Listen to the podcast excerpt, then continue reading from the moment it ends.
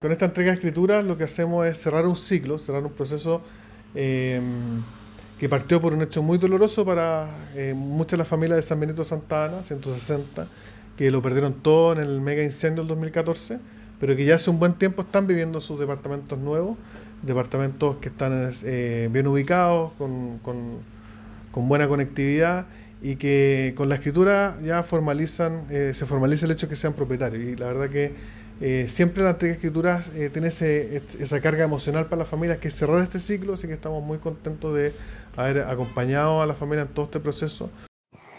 Es una gran noticia que más personas logren ser propietarias de sus viviendas. Nos sentimos orgullosos y queremos felicitar a 315 familias de los conjuntos Santa Ana y San Benito, quienes recibieron las escrituras que los acreditan como dueños de sus casas.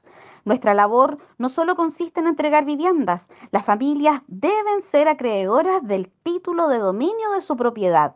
Aquello es parte de nuestro trabajo. Queremos garantizar que este proceso se lleve a cabo. Así lo hemos realizado durante nuestro gobierno y así lo seguiremos haciendo.